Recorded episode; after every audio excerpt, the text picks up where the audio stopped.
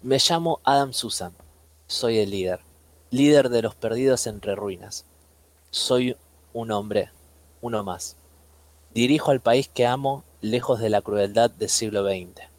Creo en la supervivencia, en el destino de la raza nórdica, en el fascismo. Oh sí, soy fascista. ¿Y qué? Fascismo, una palabra cuyo significado se ha perdido entre los gemidos de los débiles y los traidores. Los romanos inventaron el fascismo. Su símbolo era un haz de ramas. Una rama podía romperse, el haz no. Fascismo. Fuerza en la unidad. Creo en la fuerza, en la unidad. Y si esa fuerza y unidad necesitan la uniformidad de ideas, palabras y hechos, que así sea. No me habléis de libertad ni de individualidad. Son lujos. No creo en los lujos. La guerra acabó con el lujo. La guerra acabó con la libertad.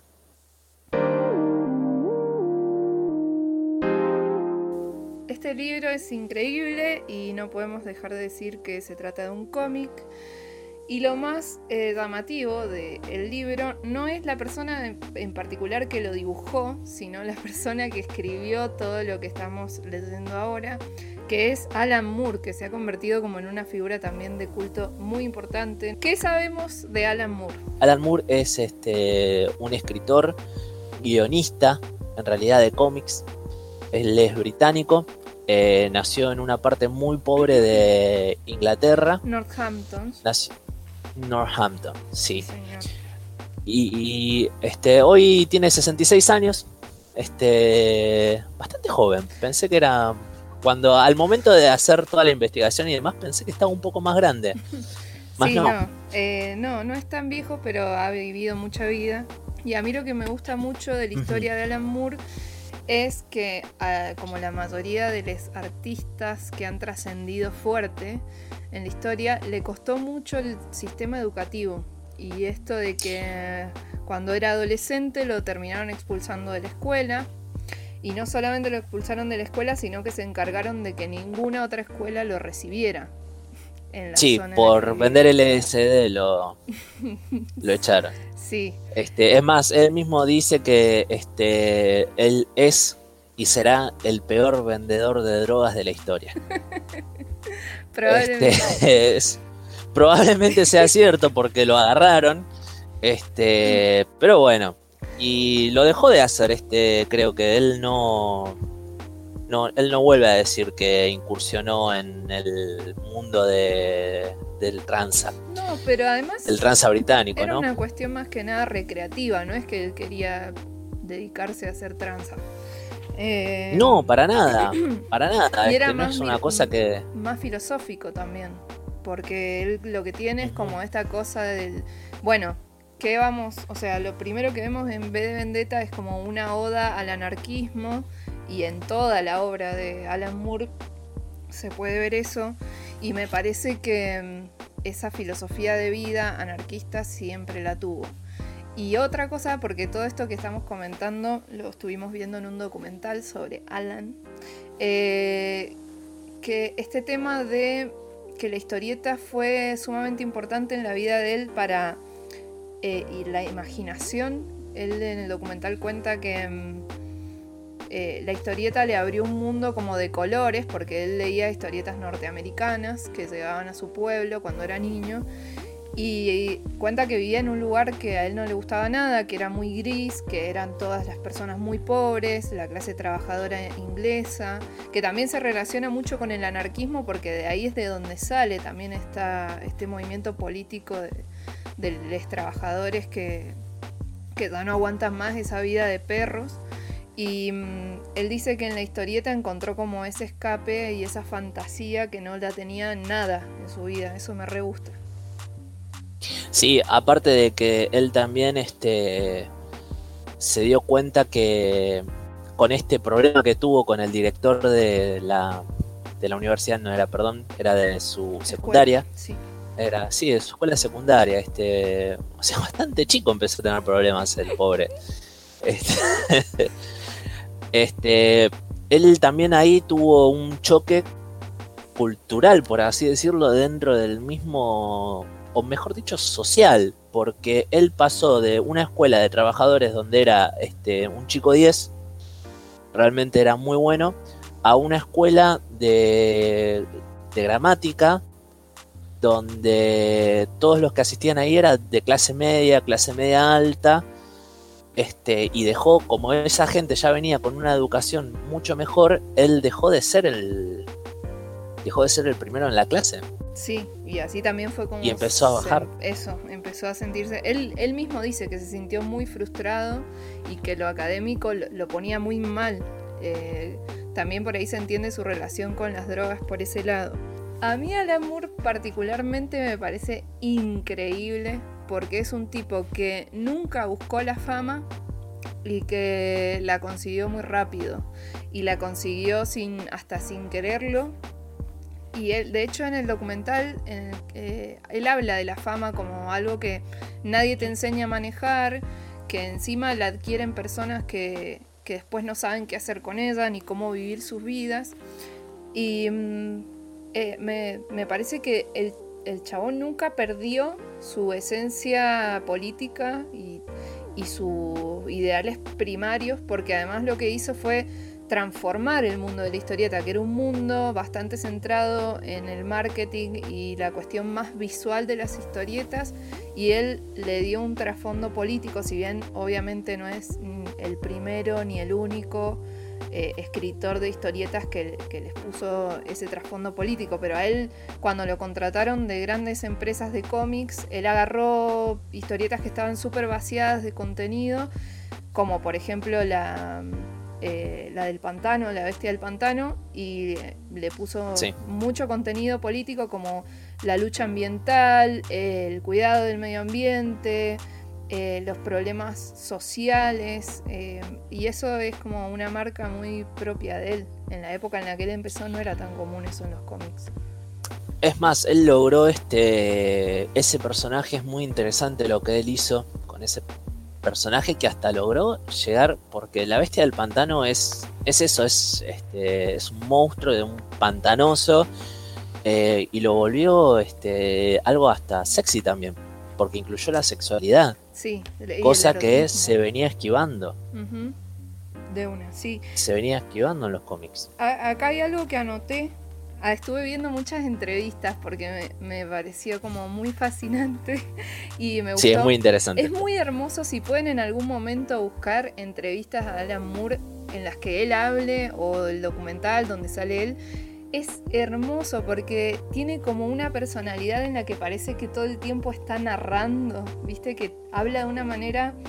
Y si saben algo de inglés, se van a dar cuenta que utiliza palabras re complejas para hablar. Usa como un lenguaje un poco antiguo. Es bien de mago lo que hace este hombre. Y es como que tiene toda una personalidad así muy, muy pesada y muy contundente que, me gusta mucho y me, digo que me envicié viendo entrevistas a él. Y hay una cosa que él dice que me parece increíble, referido justamente a la anarquía, que es como su forma de vida, es como la creencia política que, él adopta para todos los aspectos de su vida. De hecho, por ejemplo, también lo adopta para su vida amorosa. Él tiene más de una pareja, siempre ha estado como con varias personas al mismo tiempo. Eso me parece muy interesante también. Eh, él dice que los cómics existen para la revelación y la revolución. Es decir, que los cómics son una herramienta de revolución y no pueden ser otra cosa más que eso. Y también dice que si el arte no te incomoda, no te sorprende, entonces lo que estás haciendo es solamente confirmar y afirmar tus prejuicios. El arte tiene que ser una forma de hablar de corazón a corazón y mente a mente y de combatir la soledad. Porque esa es otra cosa también que él cuenta muchas veces, que es que cuando era chico se sentía muy solo por todas las ideas que tenía, revolucionarias, eh, y que en el arte, en el cómic, encontró esa beta. Es que es una persona que uno lo. Yo también estaba leyendo, en especial este. Vi uno de los amigos de él que hablaba. Este. Y decía que él te, da una impresión de que es una persona este, difícil de llevar, con la que no. con la que no podés hacer amigos, este, como que es muy, muy mala onda, o cerrado y demás, y nada que ver. Es este su apariencia. Y aparte, imagínate, o sea, vos ves lo que es este hombre, ves lo que son sus ideas, y ella desde chico era una persona con una capacidad artística muy grande. Eh, yo la verdad que podría decir que él es un genio nato, o sea, porque es más, la educación que tuvo no fue una educación muy grande. Igual, fíjate que eh, él todo el tiempo reniega de esto de mm, la genialidad o de consagrarse como artista. Eh, yo lo vi mucho decir esto de que por una obra que hiciste bien o por una cosa que hiciste bien que has consagrado como un gran artista. Y él cree que no, que cada vez que producís arte tenés que mm, demostrar que no solamente que evolucionaste como artista, sino que cambiaste y que una fórmula que te resultó exitosa no la vas a volver a usar, sino que tenés que siempre ir probando cosas nuevas. De hecho, ponerle eh, de la escritura dice que la buena escritura es la que empuja al lector a un compromiso activo. El arte realmente efectivo exige que el público haga al menos la mitad del trabajo. Le molesta muchísimo que se subestime al público que ya vamos a hablar de eso, pero me parece que es una de las razones por las que le molestan muchísimo las versiones que se han hecho de sus libros en películas. Eh, porque se le regala al público en bandeja conceptos que pueden construir eh, con unas obras un poco más eh, cerradas o no tan explícitas como son las de Alan Moore. pero me gusta mucho eso, que es re humilde en su posición y es un hombre que jamás ha dejado de producir éxitos. Eh, eh, todo lo que él hace es distinto entre sí, no siempre son iguales sus producciones artísticas y sin embargo en los distintos ámbitos en los que los presenta eh, le va muy bien y él reniega muchísimo del éxito. Es todo, este, bueno, todo no, pero este, o sea, lo, no es que todo sea una gran obra de arte, no puedes todo ser lo mejor. Pero todo lo que él hace este, siempre es mínimamente bueno. este, o innovador.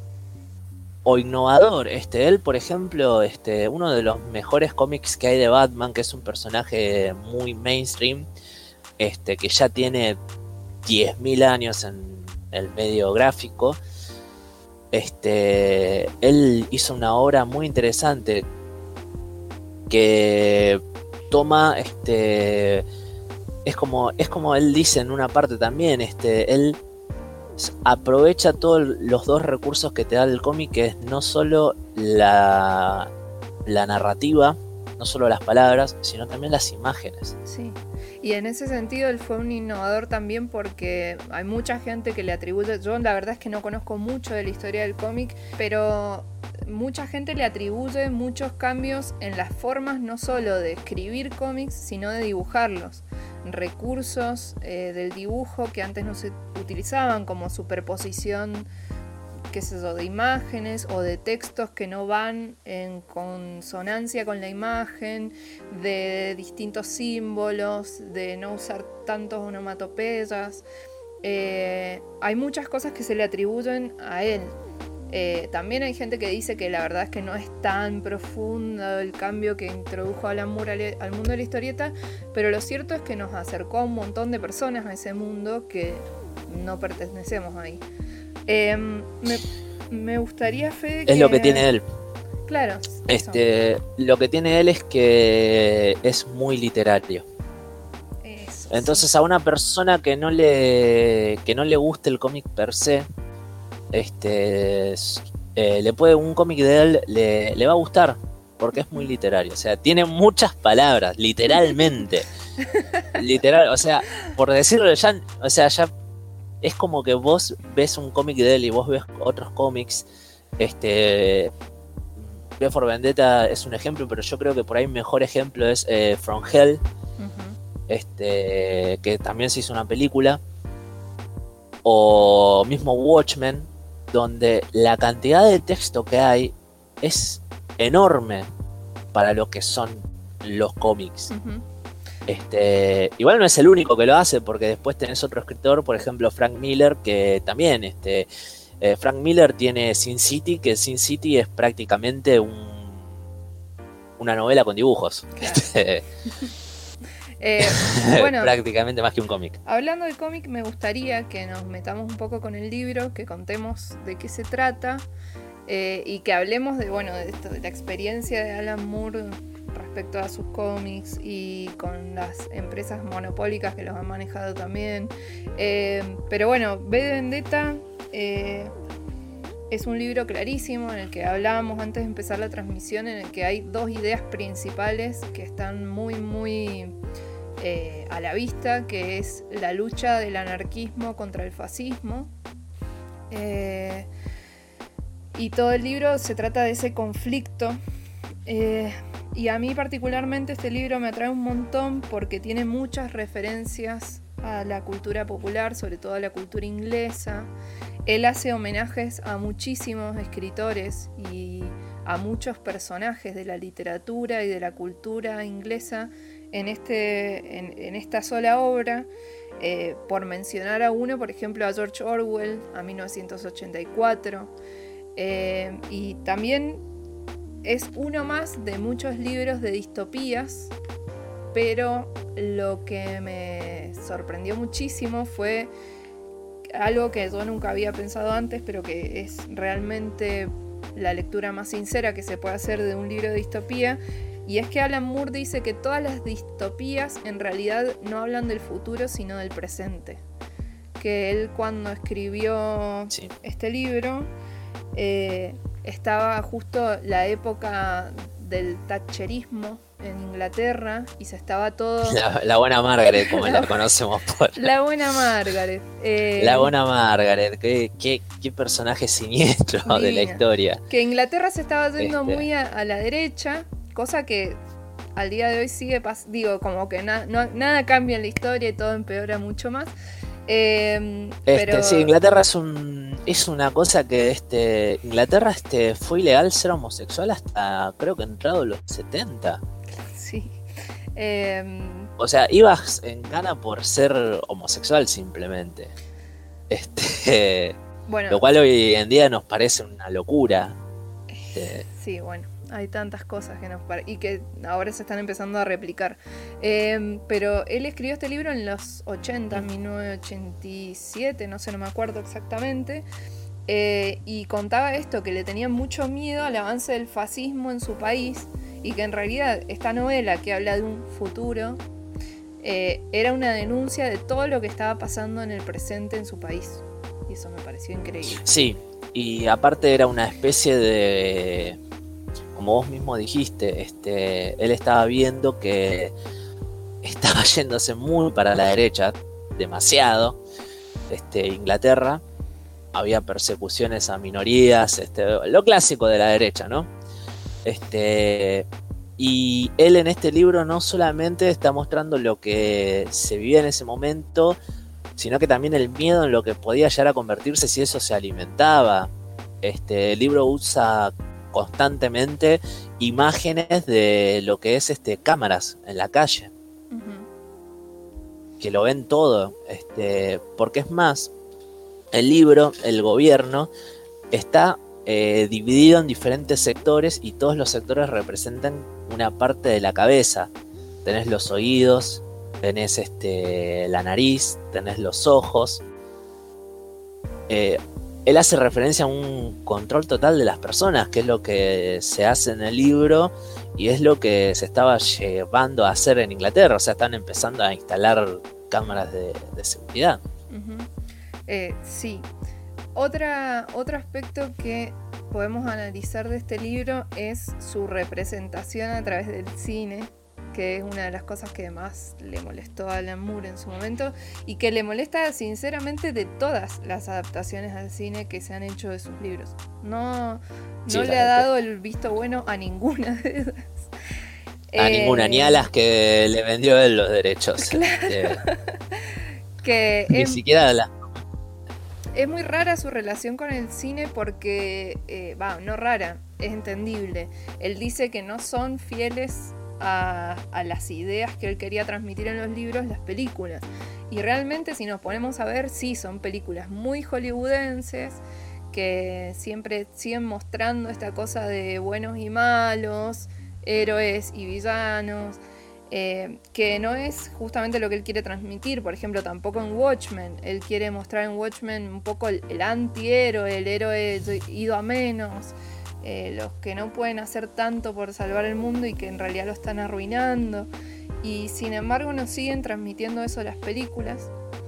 Eh, pero yo siento también que si no fuera por esas películas, nos quedaríamos muchos sin conocer a Alan Moore y esta, como su producción literaria que es tan vasta y tan linda.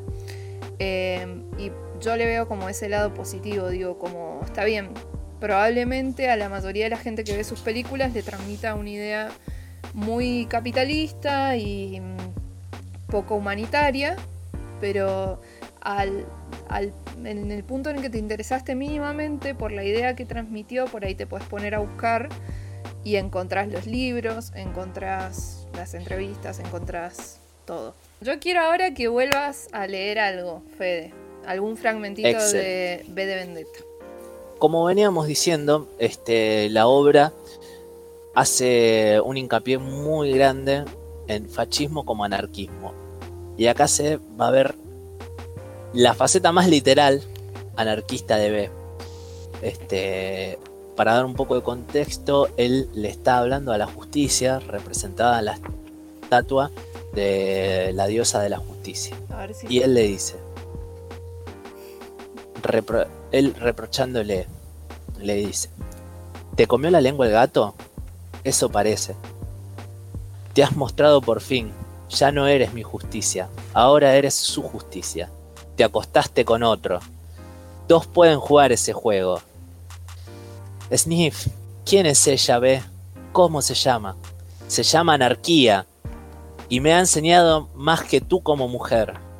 Me ha enseñado que la justicia es inútil sin libertad. Es honesta, no hace promesas ni las rompe como tú, Jezabel. Me preguntaba por qué no me mirabas a los ojos. Ahora lo sé. Adiós, querida, me entristecería por nuestra separación, pero ya no eres la mujer que amaba. Aquí tienes una entrega, tienes un regalo final. Las llamas de la libertad, qué hermosas. Ah, mi preciosa anarquía. Lo que acabas de escuchar es un fragmento de una transmisión en vivo que hice junto a mi amigo Fede Soria acerca del autor Alan Moore y su libro B de Vendetta. Si querés verla completa o escucharla, podés hacerlo a través del canal de YouTube Pájara Azul. Allí es donde subo todas las transmisiones en vivo de este podcast.